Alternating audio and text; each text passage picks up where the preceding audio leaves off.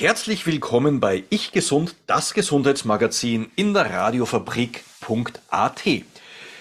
Ich darf heute einen ganz speziellen Gast, eine Dame begrüßen, die ich auf Facebook kennengelernt habe.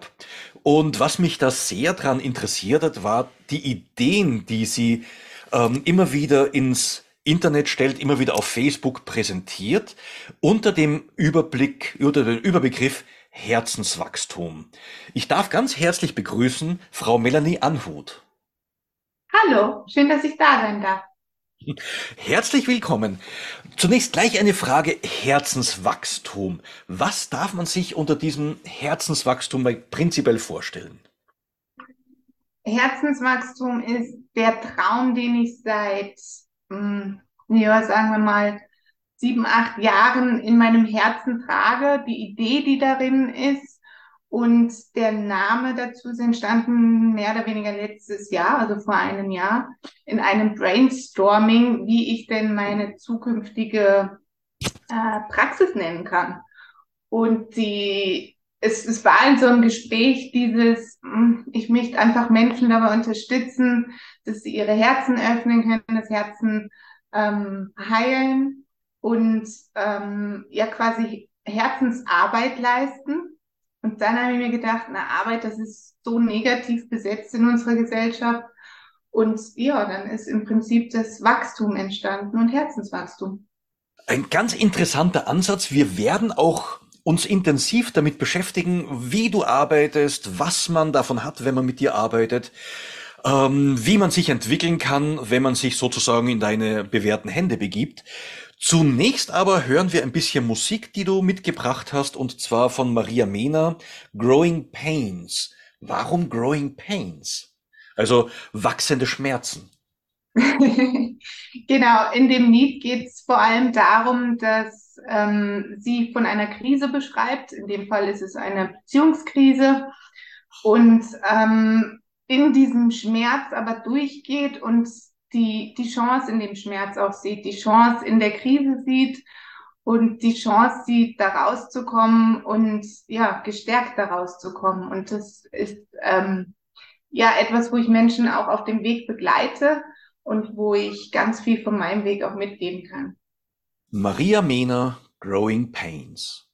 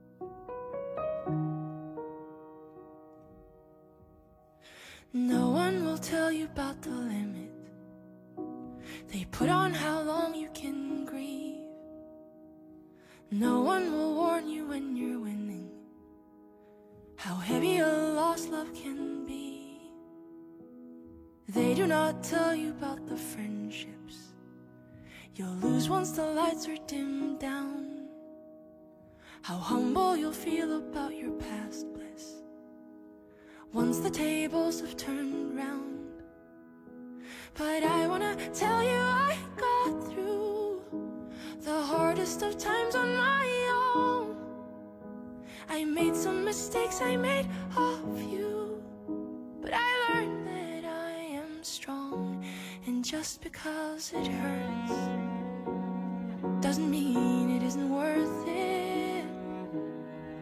And even if it stings, mm, it's just a temporary thing. I'm not saying that changing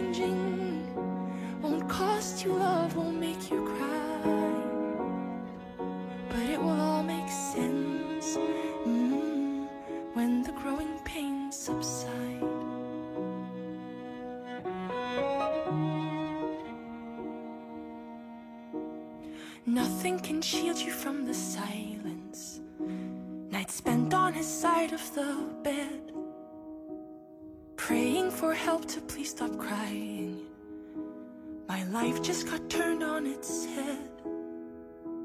They fail to explain how complex love is, like why I mostly miss him as a friend, or how big of a blow was for my that she might be better for him. But I wanna tell you I got through The hardest of times on my own. I made some mistakes, I made a few, but I learned that I am strong, and just because it hurts doesn't mean it isn't worth it. And even if it stings, mm, it's just a temporary thing. And no one said that changing won't cost you love, won't make you cry. But it will all make sense mm, when the growing pains subside. And just because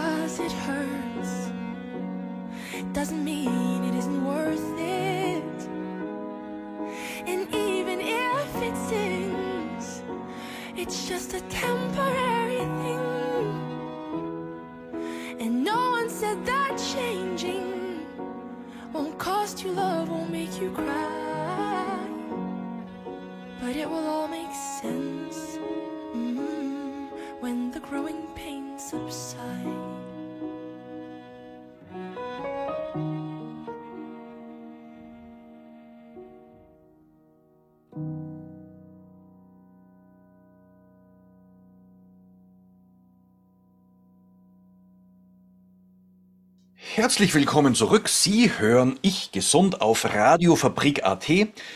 Mein heutiger Gast, meine heutige Gästin Melanie Anhut und wir unterhalten uns über ihr Herzensprojekt, das sie Herzenswachstum nennt. Du hast ja eine interessante Vita hinter dir, die du mir zukommen lassen. Wir sprechen später darüber. Du hast also schon einiges auch selbst durchgemacht, hast also vieles selber schon kennenlernen dürfen müssen. Ähm, Herzenswachstum, so was ist dabei dein Schwerpunkt? Und wenn du uns das so ein bisschen beschreibst, du hast uns schon einen ersten Einblick gegeben. Ähm, was willst du mit den Menschen erreichen, die dich in diesem oder die du mit deinem Projekt Herzenswachstum begleitest? Mein Schwerpunkt ist, und das ist, was ich auch immer wieder als Hashtag setze, ist befreites Leben.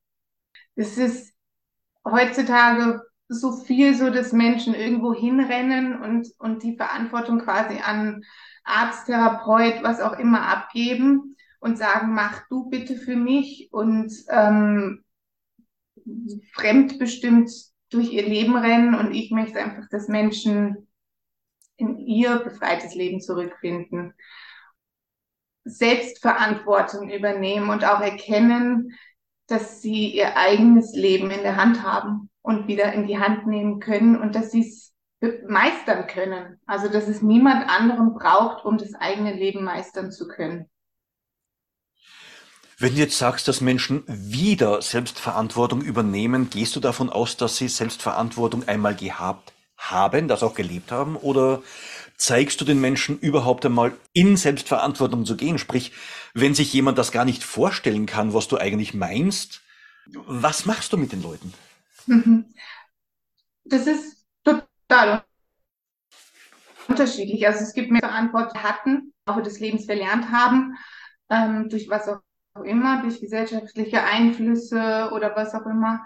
Es kann aber auch sein, dass schon ein Kind nie lernt, Selbstverantwortung zu übernehmen und dann einfach ähm, jemanden an die Hand zu nehmen und zu zeigen, schau, es, du kannst es auch alleine, du brauchst niemanden dafür. Wenn ich jetzt zu dir komme, in deine Praxis, die es in Zukunft geben wird, das besprechen wir dann auch noch genauer, ähm, und ich sage, ja, es geht mir eigentlich super, ich hätte da ein bisschen was und du siehst, na ja, der hat aber keine Selbstverantwortung. Wie zeigst du mir, was Selbstverantwortung ist und wie ich sie übernehmen kann? Das, also das ist jetzt pauschal nicht so zu beantworten. Es kommt natürlich darauf an, mit welchem Thema du zu mir kommst. Ähm, wenn es jetzt was ja auch ein Schwerpunkt von mir ist, ähm, Ernährung ist, dann geht es ganz viel erstmal in das Hinterfragen, warum bist du wirklich hier? Was ist wirklich dein Anliegen? Was ist dein Auftrag an mich? Und dann in den individuellen, in das individuelle Leben zu schauen. Und ähm, ich gebe den Weg nicht vor für den Klienten, für die Klientin, sondern die Person findet den Weg für sich selber über meine Fragen und Ideen. Also du begibst dich im Wesentlichen sozusagen in ein Frage-Antwort-Spiel möglicherweise oder spielerisch nicht ins Eck drängend zu leicht ähm, und versuchst aus dem Gesagten Fragen zu entwickeln, die dem Klienten helfen, für sich Dinge zu entdecken. Verstehe ich das richtig? Genau, das ist auch das, was im Erstgespräch stattfindet, ähm, wo ich erstmal meinen Ansatz auch erkläre. Und ähm, ja, ich beginne immer damit zu sagen, ich werde dir niemals sagen, wie du es tun stellen und fast ausschließlich Fragen stellen. Und es kann sein, dass ich manchmal eine Hypothese in den Raum stelle. Die darfst du für dich annehmen und prüfen. Und du darfst sie aber auch verwerfen. Das ist das Maximale, was ich tue. Aber ich gebe nie einen Weg vor. Momentan ist die Internetverbindung ein wenig instabil. Jetzt war die Internetverbindung instabil. Mhm. Ähm, gut, ähm, wie lange rechnest du, dass du mit einer Person arbeitest? Ähm, auch da rechne ich nicht, sondern das ist, ergibt sich am Weg. Es kann sein, dass äh, eine Person zu mir kommt, und das ähm, Thema ist nach ein bis zwei Terminen gelöst für die Person. Es kann sein, dass jemand jede Woche kommt oder alle zwei Wochen und das über ein Jahr. Das ist ganz, ganz unterschiedlich. Es kann auch sein, dass ähm, eine Person mit einem Thema kommt und das löst sich dann und dann stellt die Person aber fest, ah ja, das hilft mir weiter, da würde ich irgendwie gerne weitermachen und da sind vielleicht noch ein paar andere Themen, die ich gerne eingehen möchte. Interessant fand ich, als ich selber ein Coaching mitgemacht habe, dass dann ähm, die Coaching-Dame, wie sagt man da eigentlich richtig, die Trainerin gemeint hat, so ich glaube, jetzt reicht's einmal, verarbeite alles erst einmal und wenn du in ein, zwei Jahren der Meinung bist, du brauchst noch was, melde dich wieder. Ja, das ist interessant. Also kann man jetzt hinterfragen, ob das ist, weil wenn der Klient der Meinung ist, ich brauche da noch was, dann ähm, ist es vielleicht auch so. Man kann dann aber auch hinterfragen, warum glaubst du denn, dass du immer noch was brauchst? Oder ist es nicht tatsächlich jetzt an der Zeit, ähm, dass du alleine weitergehst, weil du es alleine kannst? Also das kommt immer drauf an, möchte man ähm, Klienten, Klientinnen binden oder nicht? Natürlich möchte man auch länger begleiten. Ähm, du hast auch ähm, ja vorher sehr schön ähm, eine Zusammenfassung mir zukommen lassen, äh, in der du auch schreibst, einer deiner Schwerpunkte ist, die Liebe zu sich zu beflügeln. Warum ist mhm. das so wichtig? So reicht's nicht aus, dass man funktioniert, um alt gesund zu werden? Oder gesund alt zu werden? Das ist, glaube ich, ja Persönlichkeitsentscheidung. Also natürlich kann man auch nur funktionieren. Wenn ich mir jetzt vorstelle, ich funktioniere, finde ich das Rest meines Lebens, weil ich möchte ja ähm, ein erfülltes Leben auch haben. Und bei der Selbstliebe geht es wieder auch zurück zur Selbstverantwortung. Ich kann nur, wenn ich mich selber liebe, mich lieben lassen und auch andere lieben. Und in dem Moment, wo ich das nicht tue und immer von außen mir die Bestätigung holen muss, werde ich innerlich immer leerer. Und dann wird es einfach schwierig und dann wird man sehr unzufrieden und auch sehr traurig. Und das ist so mein Ansatz, dieses, wenn du dich selber nicht akzeptieren kannst, es geht ja gar nicht so sehr um sofort Selbstliebe zu finden, das ist ein sehr großes Wort und auch ein schwieriges Wort, sondern erstmal dieses sich selber an für alle Stärken, aber auch für alle Schwächen und zu erkennen, ich bin wertvoll, wie ich bin, auch mit meinen Schwächen. Jetzt ist das ja gerade in unserer heutigen Leistungsgesellschaft ein Thema, das hier eigentlich hintansteht im Endeffekt im Arbeitsleben, im Arbeitsprozess, wo es hier nicht darum geht, ob man sich wohlfühlt. Darüber wird zwar viel gesprochen, aber in Wahrheit geht es ja darum, ob man funktioniert. Ja, und auch da appelliere ich wieder an die Selbstverantwortung. Warum bin ich dann in dem Job? Also ich bin ja nicht Sklave von irgendwem anderen, sondern wenn ich merke, ich muss funktionieren und das ähm, beeinflusst meine Gesundheit und, und äh, meine körperliche und mentale Gesundheit, warum bleibe ich dann noch? Und dann ist es bequem zu sagen, jawohl, ich muss ja meine Miete zahlen und ich muss ja, habe ja meine Fixkosten und überhaupt und es gibt ja nichts anderes. Es gibt immer was anderes es geht nur darum, wie viel Einsatz gebe ich, um was anderes zu finden.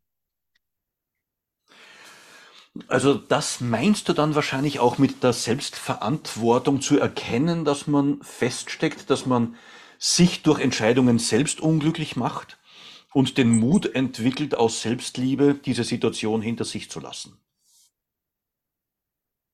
Genau. Es ist immer dieses, wie groß ist der Druck, ähm, bis ich mich bewege. Und es gibt Menschen, die extrem leidensfähig sind. Das ist äh, zu bewundern, ähm, bis sie, bis sie sich mal bewegen oder für immer da drin bleiben und dann den Weg gefunden haben, übers, übers Jammern einfach ähm, sich Luft zu verschaffen, aber die, die Situation nicht zu verändern. Und ähm, wenn wir jetzt wieder auf das Beispiel Ernährung eingehen, da ist es ja auch, ähm, ich kann alle äußeren Umstände dafür verantwortlich machen, dass ich so bin, wie ich bin und äh, vielleicht gerne anders wäre, aber ich habe selber die Verantwortung dafür, es zu verändern. Ist das ein Schwerpunkt bei dir? Also jetzt äh, Weight Management, wie man neuhochdeutsch sagt, Ernährung, Bewegung, um hier die Menschen primär zu unterstützen oder stellt das nur einen Teil dar? Es stellt nur einen Teil dar. Die Ursprungsidee war tatsächlich, ähm, über Ernährung zu arbeiten. Das ähm, beinhaltet auch meine Ausbildung in klinischer Psychoneuroimmunologie. Ich bin aber auf diesem Weg zu gesunder Ernährung Ernährung, Menschen in gesunde Ernährung zu bringen, dahinter gekommen, dass man erstmal wo ganz anders ansetzen muss und dass viele einfach daran scheitern, weil sie sich zwar gesund ernähren wollen und mehr bewegen wollen, es aber nicht können, weil erstmal vielleicht eine ganz andere Baustelle beseitigt werden muss, irgendwelche Glaubenssätze vorhanden sind, die gelöst werden müssen. Und so bin ich dann ähm, in dem KPNI irgendwann schwerpunktmäßig auf das P für Psyche gekommen. Wo ich dich jetzt genauer fragen möchte, also ich war gestern Gastredner auch in so einem Abnehmen- bzw. Weight Management Gesundheitscall. Da ging es also sehr viel um Kohlenhydrataufnahme, Blutzuckerkurve, Gesundheit für die Zukunft. Und ich kenne es von mir selber folgende Situation. Kannst mhm. du vielleicht gleich therapeutisch betrachten. Mhm. Den Vorteil nehme ich mir jetzt einfach. Ähm, ich habe früher wahnsinnig viel gearbeitet, habe auch sehr schlecht geschlafen und deswegen auch sozusagen die Zeit mit äh, Arbeiten am Abend totgeschlagen, war ein Abendmensch absolut, der weit über Mitternacht gearbeitet hat. Also im Studium und später, das war ganz normal, zwei, drei Uhr morgens ins Bett gehen, um neun Uhr dann arbeiten beginnen. Ungefähr so war das. Jetzt war es jeden Abend so, dass ich um Mitternacht zum Kühlschrank gegangen bin und ein bisschen was gegessen habe. Das war dann eh zu viel. Ein bisschen Käse, ein bisschen Wurst. Und dann musste natürlich ein bisschen Wein dazu, um das Fett zu verdauen. Dann war es zu viel Wein, dann war wieder ein bisschen Käse. Und ich wusste jeden Abend, dass ich das tun werde. Und habe es fast nie verhindert. Was würdest du mit mir jetzt machen? Außer schimpfen. Also Genau, das ist etwas, was ich zum Beispiel nicht machen würde, ähm, weil das ein Schwerpunkt von mir ist, bei mir da wieder sein, wie er ist. Ähm, ich würde mir den Auftrag von dir holen. Ich würde sagen, was wünschst du dir denn von mir? Ich will abnehmen. Du willst abnehmen. Warum möchtest du abnehmen? Weil ich mich unwohl fühle, ich habe mal Leistungssport betrieben, hatte einen tollen Körper und jetzt bin ich schwabbelig, das ist nicht schön. Und außerdem weiß, gesundheitlich ist das ja auch nicht gerade das Beste. Mhm. Und wie kommst du drauf, dass es gesundheitlich nicht das Beste ist? Ja, das hört man ja immer. Das hört man immer. Mhm. Hört man vieles, oder? Ja, was, was, also mit Diabetes und Krebs und Demenz, also was da alles passieren kann, ist ja schlimm. Was ist denn deine Definition von gesund? Meine Definition, ja dann, wenn ich zum Arzt gehe und er sagt, Sie sind gesund, dann bin ich doch gesund. Ach so, okay. Und ist es dir auch wichtig, äh, dass du dich gesund fühlst oder nur wenn der Arzt sagt, du bist gesund, dann passt es so? Und du fühlst dich aber vielleicht gar nicht so. Na ja, wenn ich mich gesund fühle, dann werde ich auch nichts haben. Also davon gehe ich aus, schwabbelig bin ich, aber sonst kurzatmig. Kurzatmig. Also Ja. geht leichter die Stiegen und die Berge rauf als heute. Also das geht nicht mehr so. Mhm. Und möchtest du denn gerne leichtfüßig die Berge raufsteigen? Das wäre großartig. Das wäre großartig. Was müsste dafür passieren, dass du leichtfüßig die Berge raufsteigen kannst? Hm. Ich müsste abnehmen und ich müsste Zeit haben zu trainieren. Mhm. Und diese Zeit, wo ist die bei dir? Wo fehlt sie? Von morgens bis abends. Von morgens bis abends. Immer viel zu arbeiten, nie ist Ruhe. Immer oder gibt es auch Ausnahmen? Gibt wenige Ausnahmen. Mhm. Wo sind die Ausnahmen? Pff, wo sind die Ausnahmen? Im Wesentlichen dann, wann ich sage, jetzt ist eine Ausnahme. Und zu tun ist immer was. Und wie gelingt es dir, in diesem Moment zu sagen, jetzt ist eine Ausnahme? Uff. Meistens, weil irgendwas ist, weil ich mal zu einer Feier eingeladen bin oder weil ich mich mit Leuten treffe, wo ich mir quasi dann ohnehin die Zeit freischaufeln muss, um das zu machen. Mhm.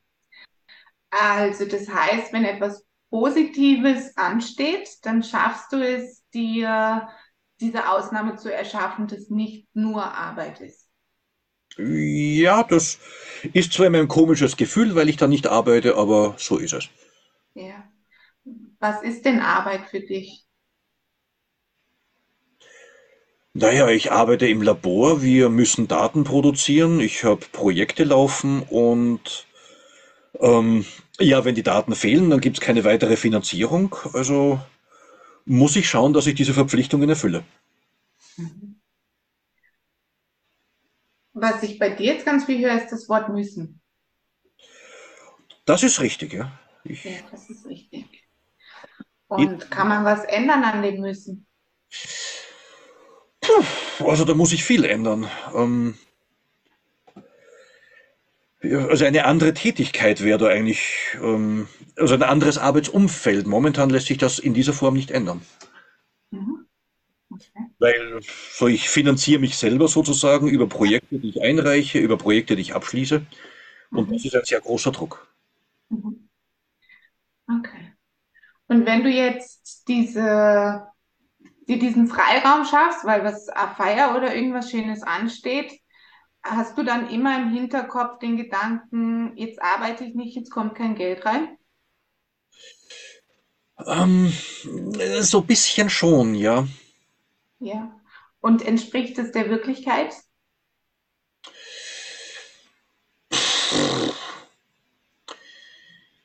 Ähm, also Geld kommt eine gewisse Zeit rein, solange das Stipendium genehmigt ist, das Projekt genehmigt ist, aber danach nicht mehr.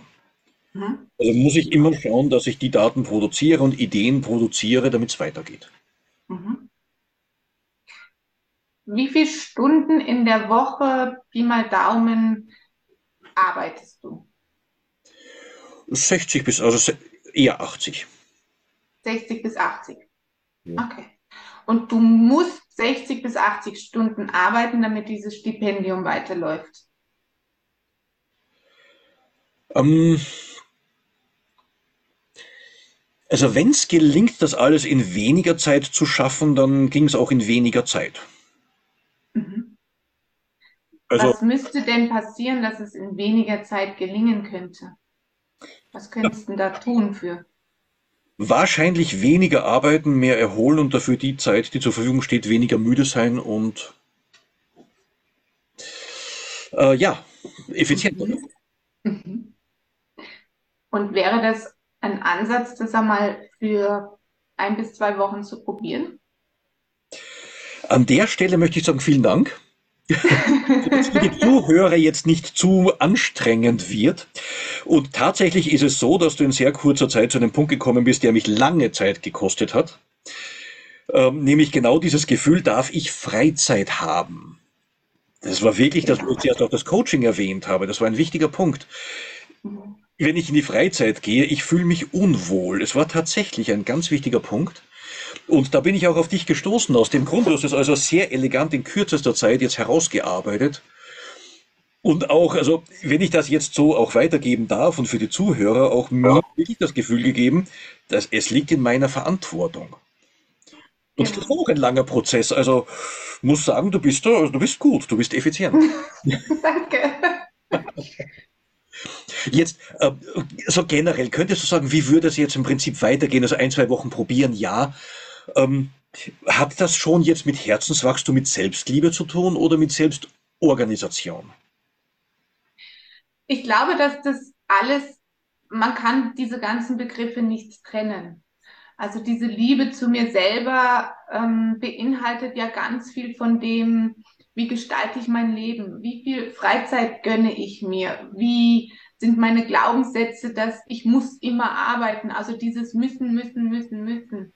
Das ist, natürlich ist es auch Selbstorganisation, aber auch aus Liebe zu mir selber. Wie organisiere ich meinen Alltag, weil ich es mir wert bin? Glaubenssätze. Ähm, glaubst du, dass man Glaubenssätze oder weißt du es, Glaubenssätze wirklich auflösen kann, durch neue ersetzen kann? Oder das ist ja ein umstrittenes Thema, habe ich den Eindruck. Hm. Ist das jetzt auch ein Glaubenssatz? also, das ist eine Frage. da können wir jetzt philosophieren. Ich glaube schon, dass man an Glaubenssätzen ähm, arbeiten kann. Ähm, dieses Auflösen, das ist auch wieder so ein großer Begriff. Also was ich schon mal wichtig finde, ist, dass man erkennt, dass ein Glaubenssatz da ist.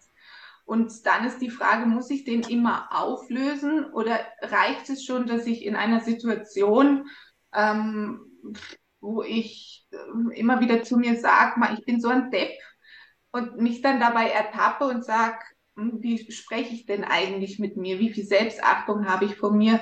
Und dann brauche ich das nicht auflösen, sondern dann kann ich einfach sagen, ich möchte liebevoll mit mir sprechen und wenn es nur ist, ich bin so ein Kindball.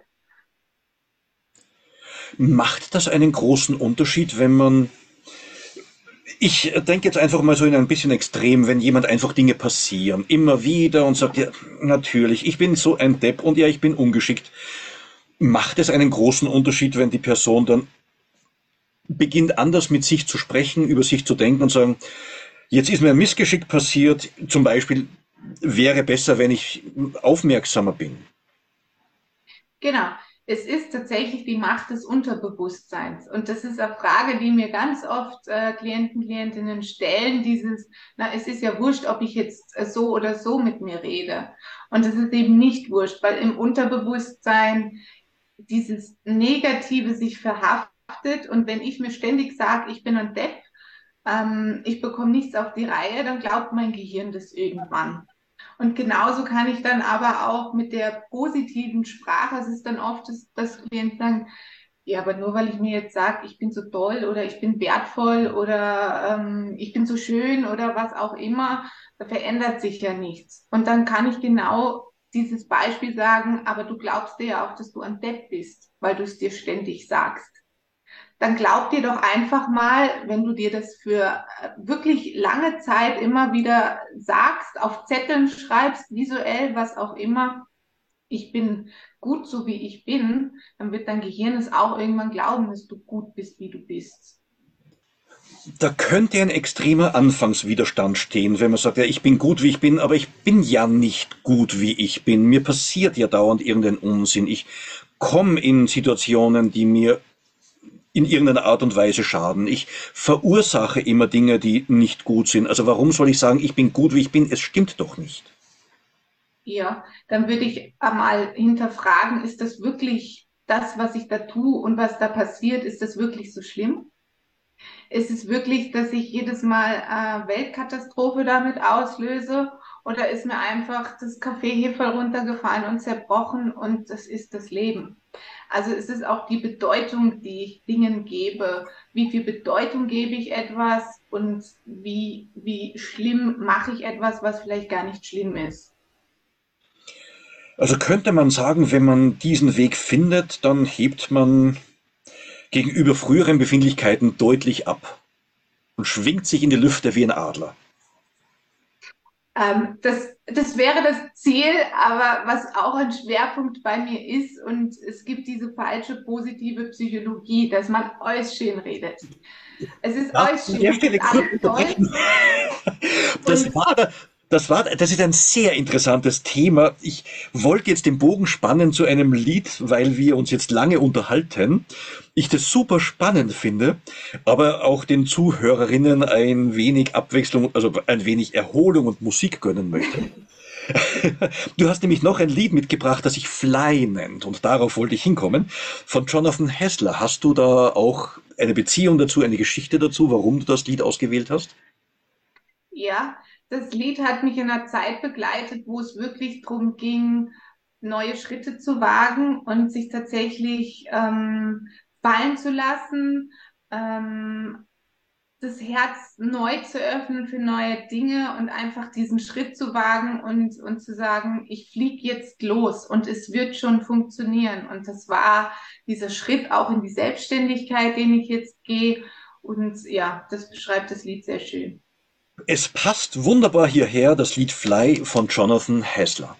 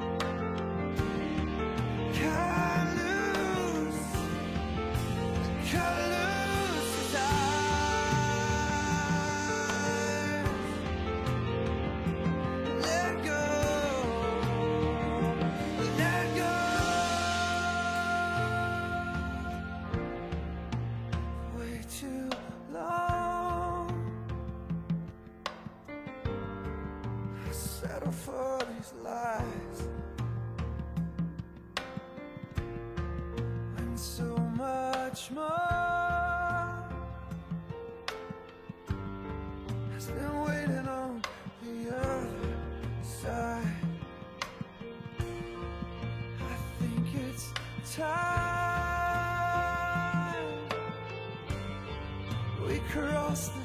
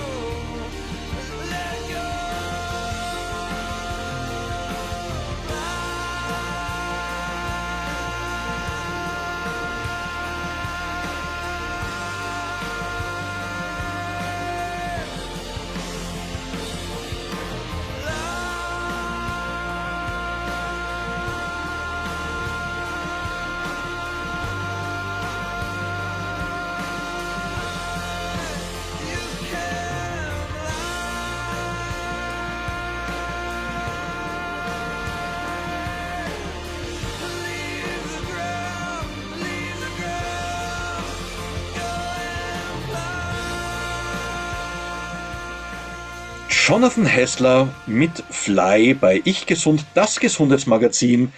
Mein heutiger Gast, Melanie Anhut, wir unterhalten uns über ihr Herzensprojekt, das sie nennt Herzenswachstum. In diesem Rahmen begleitest du Menschen dazu, mehr zu sich zu finden, Zufriedenheit zu entwickeln, eine Lebensperspektive zu entwickeln und ein Leben, das sie gerne leben möchten und nicht ständig getrieben zu sein oder unter Druck zu stehen. Wir haben uns schon intensiv jetzt im äh, vorherigen Teil unterhalten ähm, und sind da jetzt noch auf einem Punkt konkret gekommen, wo ich dich leider unterbrechen musste. Da bitte ich dich jetzt einfach fortzuführen. Genau, da ging es jetzt um diese falsche positive Psychologie, wo mir einfach wichtig ist, dass die Personen zu mir kommen, ähm, echt sein dürfen. Falsche, Psych falsche positive Psychologie, das kurz erklären, was du damit Genau. Das ist dieses, dieser Trend, der sich im Moment entwickelt zu, ich muss immer positiv denken und dann wird schon alles gut sein. Und ähm, im krassesten Beispiel ist es, ich darf nicht mal trauern, wenn ich äh, einen Menschen verloren habe oder meinen Job verloren habe oder was auch immer. Ich muss das alles positiv sehen. Und darum geht es bei mir nicht.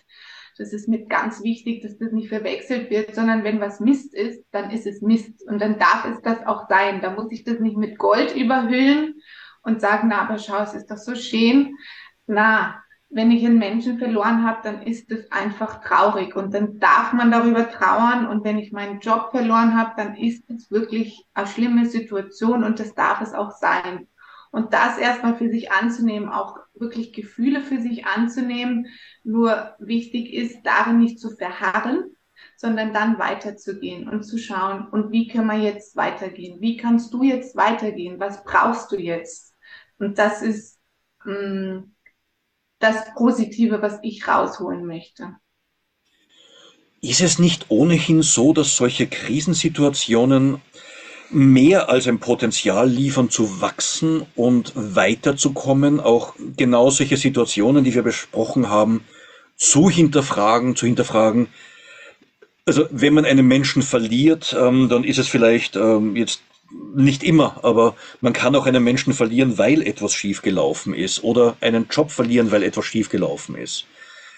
Nehme ich mir durch positives Denken nicht auch die Chance zu hinterfragen, was ist mein Anteil, um es in Zukunft besser zu machen? Absolut. Ja, und das ist genau das immer dieses Hinterfragen, warum ist etwas schiefgegangen? Und ganz wichtig, wieder Selbstverantwortung übernehmen. Und manchmal ist wirklich, manchmal hat man keine Schuld daran. Und dann, dann ist es auch okay. Und dann ist es auch etwas, was man lernen darf zu akzeptieren. Ich habe nichts anders machen können aber ich habe es jetzt in der Hand, ich kann es jetzt anders machen. Und da hindert einen diese falsch. Es fällt mir auch immer wieder auf, du musst das positiv sehen und manchmal denke ich mir, was soll an der Situation noch positiv sein? Genau. Also man kann immer einen Aspekt finden, aber auch die Frage, bringt das wirklich etwas? Ähm, du hast zuerst auch gewähnt, äh, erwähnt, auch deine persönliche Situation, wie du in die Selbstständigkeit gegangen bist. Dieses Lied Fly Jonathan Hessler, das wir zuerst gehört haben, verbindest du mit diesem Schritt in die Unabhängigkeit im Endeffekt. Was aber, wenn jemand das Vertrauen fehlt, dass so etwas in die richtige Richtung führt, dass es nicht zwangsläufig zum Absturz führen muss, führen muss, weil Selbstständigkeit ist ja auch ein schwieriges Kapitel. Absolut. Also wenn jetzt äh, eine Person bei mir ist, die sehr in diesem ähm, Angst vor dem Fliegen hat, weil es könnte ja was passieren, dann gehe ich tatsächlich darauf ein und frage, was ist denn das Schlimmste, was passieren kann? Sich das wirklich auszumalen, was ist das Allerschlimmste, was passieren kann, wenn ich diesen Schritt gehe? Und in der Selbstständigkeit ist jetzt das Schlimmste, was mir passieren kann, dass ich scheitere. Dass es absolut nicht läuft und dass ich dann zum AMS gehen muss. Das ist das Schlimmste, was passieren kann. Und sich das vor Augen zu malen und zu sagen, okay, naja, wenn das das Schlimmste ist, dann ist es es doch trotzdem wert, dass ich es wage, weil es könnte ja auch gelingen. Selbstständigkeit ist wahrscheinlich auch nicht für jeden das Richtige, obwohl es in der Krisenzeit äh, mehr und mehr zugeht. Was können die Zuhörerinnen jetzt äh, für sich daraus mitnehmen, die nicht in die Selbstständigkeit wollen, aber in einer Situation sind, die ihnen Angst macht? Genau, das ist eben dieses, was, was ist denn diese Angst dahinter? Vor was hast du Angst? Es ist jetzt schwierig, ähm, ohne ein konkretes Beispiel ähm, ja, da einen Weg zu beschreiben. Aber es ist immer, was steckt wirklich hinter der Angst. Und oft ist hinter dieser vorgeschobenen Angst eine ganz andere Angst. Also wenn jetzt jemand in einer unglücklichen Beziehung ist und, und ähm, Angst vor der Trennung hat, dann ist es nicht die Angst vor der Trennung, sondern vielleicht die Angst, das Leben alleine nicht mehr zu schaffen. Und dann zu schauen, ist es wirklich so? Schaffst du dein Leben wirklich nicht alleine? Zu schauen, wo ist dein Netzwerk? Wo sind deine Ressourcen? Wie hast du es denn bisher geschafft? Also der Blick hinter die Angst ist ganz wichtig. Das nimmt der Angst die Angst. Das möchte ich jetzt nochmal auf die aktuelle Situation ein bisschen münzen. Es ist sehr viel Unsicherheit. Was wird die Krise bringen? Ähm, viele Leute werden wahrscheinlich um ihren Arbeitsplatz äh, bangen müssen und entwickeln dadurch möglicherweise Schlafstörungen, die es ihnen auch vielleicht äh, schwieriger macht, im Job gut zu sein und zu bestehen. Was würdest du diesen Menschen mitgeben? Zu hinterfragen, ob die Angst wirklich berechtigt ist oder mache ich mir jetzt Angst über Dinge, die überhaupt noch nicht im Raum stehen. Also wenn irgendwas noch gar nicht konkret genannt ist und wir wissen alle nicht, in welche Richtung es alles gehen wird, dann brauche ich mir heute noch nicht den Kopf darüber zerbrechen, wie es in einem Jahr ist, weil das wissen wir nicht. Das kann sich morgen komplett geändert haben.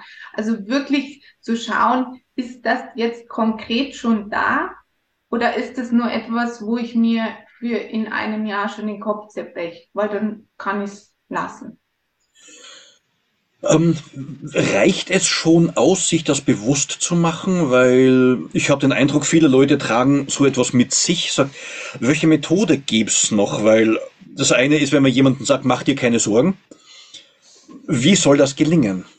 Ich mache mir halt Sorgen, es bewegt mich. Ja, und dann ist, gehen wir wieder in meinen Schwerpunkt zurück, die Frage nach dem Warum. Dann kommen bei mir ganz viele Warum-Fragen, so wie ich es vorhin auch mit dir gemacht habe und immer wieder, und warum ist es so? Und wieso denkst du das so? Und wie wäre es anders? Und wie könnte man? Immer hinterfragen. Und in dem Moment, wo man ganz viel hinterfragt, kommt man oft drauf, ah ja, stimmt, irgendwie könnte man es auch anders sehen oder das ist, ja, alles nicht so schlimm, wie ich es vorhin noch gedacht habe. Wir stecken ja doch alle in einem gewissen System. Was mich auch zur nächsten Frage bringt, du hast auch einen systemischen Ansatz, der sich der mir momentan sehr komplex darstellt. Was ist ein systemischer Ansatz? Worin besteht der? Genau, es ist gar nicht so komplex, wie es klingt. Der systemische Ansatz ist einfach, beschreibt einfach meine systemische Haltung. Das ist dieses eine, was ich ähm, vorhin auch schon beschrieben habe. Die Lösung, die steckt im Klienten, in der Klientin. Das ist ich gebe niemals eine Lösung vor. Ich bin quasi neutral in meiner Haltung. Ähm, ich gehe davon aus, dass ähm, jeder seine Ressourcen hat oder jeder seine Ressourcen finden kann und ich die nicht vorgeben muss. Und genauso ist dieses Systemische aber auch, alles hängt irgendwie miteinander zusammen. Also wenn ich äh, heute ein Problem habe, dann hat das irgendwie einen Zusammenhang mit ganz vielen anderen Dingen vielleicht. Und genauso auch, wenn ich an dem Problem jetzt arbeite, wird es mein System beeinflussen, wie es weitergeht. Ähm, systemisch ist eben auch diese Neutralitäten, dass wenn jemand zu mir kommt, ich eben eine große Neutralität zu dem Problem habe und das nicht bewerte und eben nicht sage, ja, das ist aber gar nicht so schlimm oder ja, das ist aber wirklich schlimm, sondern ich höre mir das an ich bin der Lösung gegenüber neutral. Es kann sein, dass äh, die Person eine Lösung findet und ich mir im Kopf denke, das geht irgendwie gar nicht, aber das ist komplett egal, weil wenn der Klient es als gute Lösung für sich empfindet, dann ist es so. Ich bin gegenüber der Veränderung, den ganzen Prozess gegenüber neutral. Egal wie langsam oder wie schnell es geht, es ist okay. Es geht im Tempo von der Person. Ähm, ich bin, das heißt Konstruktneutralität. Es hat jeder seine eigene Wirklichkeit. Jeder hat seine eigene Wahrheit. Jeder hat seine eigene Weltsicht. Und ich habe das nicht zu beurteilen und nicht zu richten. Ähm, deine Wirklichkeit ist deine Wirklichkeit und die nehme ich so, wie sie ist. Ähm, ich kann dich durch Fragen dazu bringen, ähm, sie ein bisschen zu irritieren und zu schauen, ist das wirklich so oder kann man es auch anders sehen? Und nachdem ich auch Paarberatung mache, heißt es auch, dass ich dem, ähm, äh, ja, dem, dem Paar, die dort sitzen, gegenüber neutral bin und dass ich keine Position einnehme für den Mann oder die Frau, sondern beiden gegenüber eine neutrale Haltung einnehmen. Wenn du von Paarberatung sprichst, also wie du jetzt sagst, dass du Mann und Frau also auch gleich äh, behandelst, äh, gleich betrachtest, wie arbeitest du mit Leuten, wenn sie zur Paartherapie zu dir kommen? Genau, ähm, dabei ist wirklich wichtig, dass ich das von Anfang an auch kommuniziere, dass ich keine Position beziehe, weil das ist ganz oft so, dass ähm, jetzt gerade in dem Setting, dass ich Frau bin und natürlich äh, der Mann quasi alleine dasteht, die Sorge hat, dass er ähm, vielleicht nicht zugehört wird, weil zwei Frauen da sind, beziehungsweise die Frau die Tendenz dazu hat, dass sie mich als Frau auf ihre Seite ziehen möchte. Und das ist ganz wichtig, dass ich das am Anfang gleich kommuniziere, dass ich das nicht tun werde und dass ähm, ich auch darauf achte, dass wirklich jeder die gleiche Redezeit erhält und ähm, auch das Paar bitte, dass wenn bei irgendeinem der Eindruck entsteht, dass ich jetzt gerade äh, bei einem mehr äh, bin als beim anderen, dass das gleich kommuniziert wird. Das, weil das einfach ganz wichtig ist für die Vertrauensbasis und dass, dass beide wirklich äh, sich öffnen können und ernst genommen fühlen. Jetzt natürlich ohne Namen zu nennen, wie ist das in der Realität? Ich stelle mir das extrem schwer vor, wenn man so zwei Leute, die, also es gibt wahrscheinlich auch ein breites Spektrum von Leuten, die meinen, na, wir haben eigentlich, es könnte besser laufen, wir kommen, bis hin zu Leuten, die wahrscheinlich dauernd streiten. Und das, die das auch wirklich annehmen können. Also ist das dann im Endeffekt für dich auch leicht umzusetzen oder musst du da schon tief in die Trickkiste greifen, um das auch wirklich den Leuten so verstehbar zu machen und anzubieten?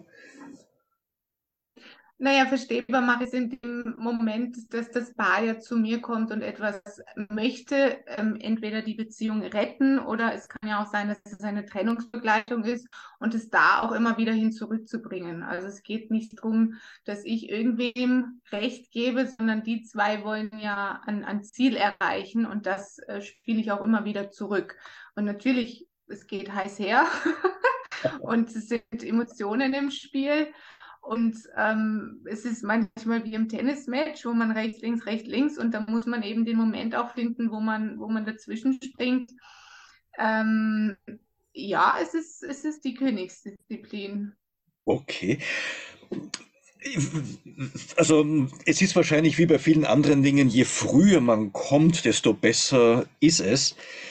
Was wäre jetzt so ähm, für Paare, die zuhören, dass sie sagen, naja, aber, ähm, das ist eigentlich jetzt ein Moment, wo wir jetzt schon einmal sagen könnten, das wäre sinnvoll. Also wie merkt ein Paar, dass es eigentlich jetzt in eine Richtung geht, die nicht mehr so günstig ist und wann wäre ein guter Zeitpunkt? Woran erkennt ein Paar, dass es jetzt zur Paartherapie schon gehen könnte? Dass es eine gute Idee einfach wäre? Ähm, also der Start ist bei mir tatsächlich, dass ich sage, dass Paarberatung eine unfassbar schlechte Statistik hat und dass sie eigentlich zu spät kommen. und dann liegen die Karten schon mal auf dem Tisch, ähm, weil es einfach wirklich tatsächlich ähm, eine sehr hohe Quote ähm, dann nicht schafft oder sich tatsächlich zu einer Trennung entschließt. Ähm, wenn das einmal schon mal ausgesprochen ist, ist schon mal viel Druck raus. Und ähm, ja, mein Ansatz tatsächlich jetzt bei Herzenswachstum ist, dass ich ähm, sowie auch in der Einzelberatung präventiv arbeite. Also sprich, jedes Paar hat von Anfang an auch schon gleich nach der Verliebtheitsphase seine Themen und Konflikte. Und dann einfach zu schauen, wenn das immer wieder aufkommt, immer wieder aufkommt, äh, zu sagen, hey, das scheint irgendwie, könnte es sein, dass das in eine schwierige Richtung geht, wollen wir es uns anschauen. Also quasi bei mir ist das die ähm, Pickel-Untersuchung, wie man beim Auto hat, die jährliche, dass man einfach zum Pickel für, für die Beziehung kommt. Also ich höre da zwei Dinge im Wesentlichen raus. Das eine, und es gefällt mir jetzt extrem gut, wie du sagst, das Pickel. Und das andere, ähm, dass du das auch so darlegst, dass die Quote im Endeffekt, die Erfolgsquote sehr niedrig ist, was wahrscheinlich daran liegt, dass sich innerlich die Paare eh schon getrennt haben. Ähm, also um den Gedanken jetzt aufzugreifen, ein Paar ist also frisch verliebt und ich verstehe das so, es spielen sich Muster ein und diese Muster könnte man erkennen und dann quasi zu dir kommen als frühes Warnsignal oder einfach mal sagen, ja, jetzt ziehen wir Zeit lang zusammen. Wir würden es gerne auch bleiben. Lass uns doch schon einmal schauen, ob wir im Vorfeld Dinge erkennen und bereinigen, bevor sie wirklich uns beeinträchtigen. Würdest du dem so zustimmen? Ähm, ja, also das Muster sich einschleichen. Muster sind immer schon da, die tragen wir alle in uns und das ist auch ähm, so, dass wir uns quasi den Partner suchen, der diese Anteile in uns heilen darf und, und sie uns offenbart. Ähm, also wenn jetzt bei einem Paar alles gut läuft und die sagen zu mir, sie wollen jetzt zu mir kommen, um zu schauen, ob da was ist, dann sage ich nein, weil dann findet man mit Sicherheit was. Und ähm, es ist ja nicht so, nur weil da was, was ist, das muss man dann auch nicht äh, hundertfach umgraben, damit dann bloß irgendwie doch was entsteht. Aber wenn da wirklich schon Themen sind und die es einfach schwierig machen, ja, dann gerne mal draufschauen. Und es kann ja auch sein, dass, dass ich dann zu, zu dem Paar sage, ähm, das ist jetzt äh, nur ihr Thema oder das ist nur sein Thema und dass die das dann quasi individuell angehen, aber dann nicht bei mir in der Einzelberatung, sondern wirklich getrennt irgendwo anders. Also du würdest quasi von einem Problemscreening in einer Partnerschaft abraten, eher schauen, ob es schon irgendwo was gibt und das dann direkt bearbeiten. Ja, also Probleme, auf Probleme schauen schafft Probleme. Ich bin eben in diesem lösungsorientierten Ansatz und ähm, bin grundsätzlich ein Fan davon, einfach mal auf Lösungen zu schauen. Was wären denn so Tipps, die du vielleicht geben könntest, wie ein Paar quasi es schafft, von selbst Probleme, die wahrscheinlich noch nicht einmal so groß sind, aber einfach ähm, sozusagen den Laden sauber zu halten und eine mhm. Eigenhygiene anzugehen. Ja, genau, das äh, sagst du jetzt sehr schön, ist es Eigenhygiene. Sich selber ähm, gut anschauen und schauen, was, was ist jetzt eigentlich gerade mein Thema. Ähm, super wichtig, die Kommunikation in einer Beziehung. Wenn ich nicht kommuniziere, dann kann ich nicht erwarten, dass, dass ähm, eine Lösung herbeigeführt werden kann. In der Kommunikation, in der Ich-Botschaft bleiben, ähm, wirklich zu sagen, also nicht dem Partner zu sagen, du gehst mir gerade voll auf die Nerven, sondern zu sagen, ähm, mir ist das jetzt gerade alles zu viel und ich brauche jetzt gerade eine Pause. Also wirklich die eigenen Bedürfnisse kommunizieren und im Gegenzug aber auch die Bedürfnisse des Partners dann annehmen und, und verstehen. Und auch wenn ich das jetzt gerade anders sehe, zu sagen, okay, ich habe verstanden, du brauchst jetzt gerade eine Pause, dann machen wir das jetzt also im Sinne von zehn Minuten einmal durchatmen oder so. Also das nimmt schon viel Druck raus. Ähm, wichtig ist auch, nicht in der Emotion zu, zu handeln, zu reden, also weder in der tiefsten Traurigkeit noch Wut noch in der größten Euphorie, sondern da einfach mal aus der Emotion erstmal wieder rauskommen und dann sachlich über die Thematik reden ähm, die Individualität bewahren, den Partner nicht verändern wollen, sondern so wie ich mich in ihn verliebt habe, ihm das auch weiter zugestehen.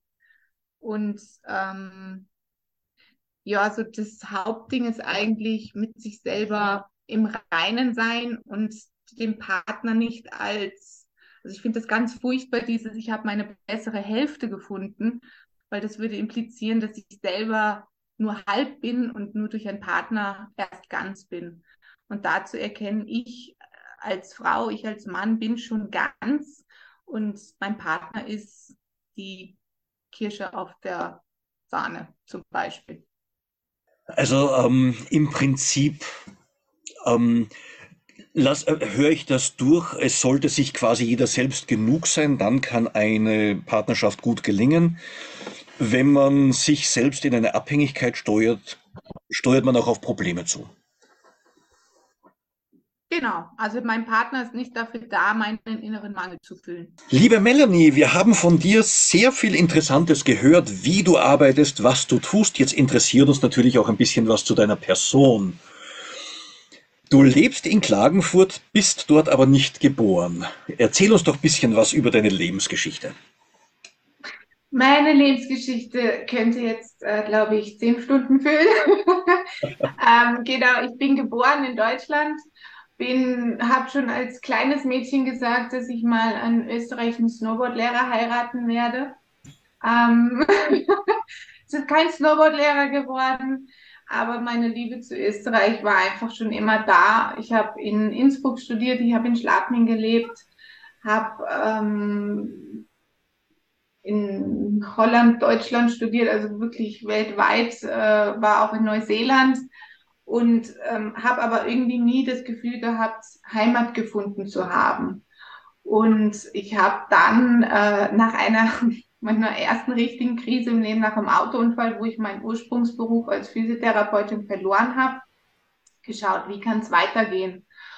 Und habe dann ähm, eine Ausbildung in Logopädie gemacht und parallel die klinische Psychoneuroimmunologie und die war in Klagenfurt. Und ja, wenn man einmal in Klagenfurt war, dann will man eigentlich nicht mehr weg, weil das ist die Stadt, der See, die Berge, das perfekter geht es nicht. Und dann habe ich einfach entschieden und jetzt bleibe ich. Wunderbar, schön, wenn jemand so seine Wurzeln irgendwo dann doch ganz unerwartet findet und schlägt. Du baust dir gerade deine Zukunft auf. Ähm, wie kommt man zu dir? Wann kommt man zu dir? Welches Angebot hast du? Also wenn sich jetzt jemand nach der Sendung dafür interessiert, muss man in Klagenfurt leben? Geht es auch anders? Wie kommt man an dein Angebot? Genau, an mein Angebot kommt man am besten über meine Website www.herzenswachstum.at. Ähm, da sind meine Kontaktdaten auch hinterlegt und nein, man muss nicht in Klagenfurt leben. Ich biete meine Beratung auch über Zoom an. Und ähm, ja, die letzten Jahre haben uns gezeigt, dass das gut funktioniert ähm, dass es gut angenommen wird. Und ich habe tatsächlich einige Klienten, mit denen ich auch online arbeite. Und ansonsten, wenn es im Raum Klagenfurt ist, ich mache auch Hausbesuche, ich habe einen Raum, wo ich mich einmiete. Also es ist alles möglich. Wer soll sich bei dir melden? Wer soll sich bei mir melden? Ähm, Im Prinzip jeder, der sich jetzt gerade angesprochen fühlt, weil er sich denkt, ja, irgendwie, was sie da so erzählt, irgendwo, da, da könnte was dran sein und jeden, den es berührt im Herzen jetzt. Die Personen wissen eh, wer es ist. Es ist dieses, ich habe da was und ich weiß nicht, wie ich es lösen kann. Vielen Dank, Melanie, für dieses äußerst interessante Gespräch. Ich danke dir. Für deine Zukunft alles Gute. Und ähm, wer sich für dein Angebot interessiert, www.herzenswachstum.at. Genau. Vielen Dank.